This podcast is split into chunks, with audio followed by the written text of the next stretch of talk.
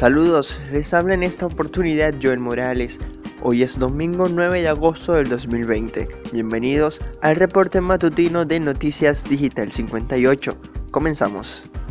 Arrancamos nuestro recorrido noticioso con el acontecer nacional. 795 nuevos casos de COVID-19 se presentaron en Venezuela durante las últimas 24 horas. 732 casos de contagio comunitario por la COVID-19 y otros 63 casos importados. Además, se reportaron 7 nuevos fallecimientos, según comunicó la vicepresidenta Delcy Rodríguez vía Twitter. De esta manera, el país alcanza la cifra total de 24.961 contagios, a los cuales se suman unos 215 fallecidos. Los estados más afectados durante la última jornada fueron el Distrito Capital con 264 casos, seguido de Miranda con 193, mientras que el Zulia apenas presentó 17 contagios. Padre del diputado Requesens pide enviar presos políticos a sus casas como medida humanitaria. A través de un video difundido en Twitter, el doctor Juan Requesens pidió al gobierno nacional que traslade a los detenidos hacia sus casas, esto ante las sospechas de contagios de COVID-19 entre los presos. Crecida del río Amana en Monagas deja 544 familias afectadas. Esto fue provocado por las fuertes lluvias acaecidas en la región. La crecida del río además provocó el incendio de la subestación eléctrica El Indio de Maturín. La gobernadora de la entidad Yelitze Santaella desplegó una comisión encabezada por José Vicente Maicavares de Protección Civil y Transmonagas para atender a los residentes afectados. Además, indicó que al menos el 36% de la ciudad de Maturín se quedó sin el servicio eléctrico. Con esta información hacemos un recorrido por el estado Zulia.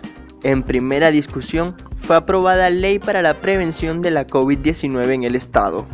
El Consejo Legislativo sancionó este instrumento que tiene por objeto desarrollar e impulsar los mecanismos de prevención contra el coronavirus en la entidad.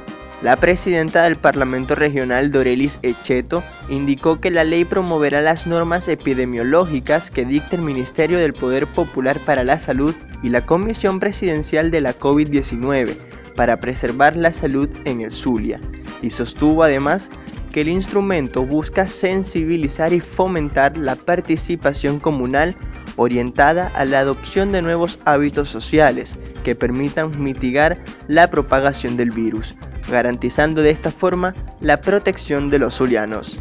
Pasamos al ámbito internacional, y es que la esposa del embajador de Holanda en Beirut se encuentra entre los fallecidos de la explosión. Hedwig Walsman Mollier, de 55 años, murió este sábado como consecuencia de las graves heridas que sufrió tras la explosión en el puerto de Beirut. Walsman Mollier sucumbió a las heridas sufridas tras cuatro días luchando por su vida en un hospital de la capital libanesa, según informó hoy el Ministerio de Exteriores de Holanda.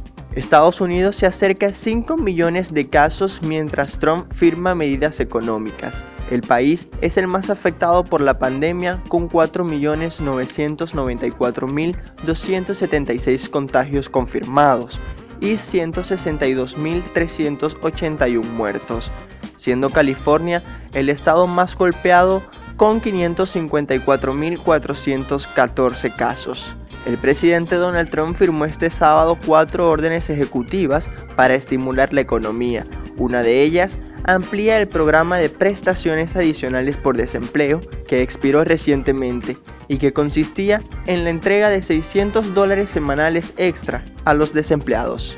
Brasil, segundo país en superar las 100.000 muertes y los 3 millones de casos. De acuerdo con el más reciente boletín del Ministerio de Salud, en las últimas 24 horas el país registró 49.970 nuevos contagios, con lo que el número de casos por la COVID-19 ascendió a 3.012.412, mientras que con 905 decesos en el último día, el total de víctimas mortales ya suma 100.447.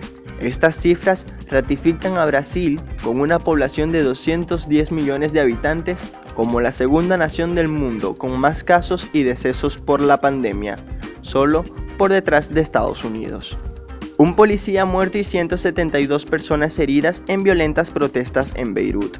El suceso se presentó este sábado en un céntrico hotel en un enfrentamiento entre manifestantes, donde al menos 172 personas han sufrido heridas de diversa consideración, en una jornada violenta de protestas en Beirut. Durante las protestas, varias docenas de personas que marchaban por la capital irrumpieron en los ministerios de Asuntos Exteriores, Economía y Medio Ambiente.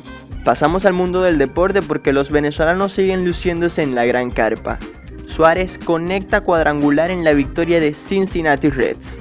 El antesalista venezolano Eugenio Suárez mandó la pelota a la calle en el primer episodio y remolcó tres carreras para los rojos de Cincinnati, que derrotaron 4-1 a los cerveceros de Milwaukee. Suárez hizo sonar el tolete en el primer episodio, llevando a dos corredores por delante contra el trabajo del abridor Brett Anderson.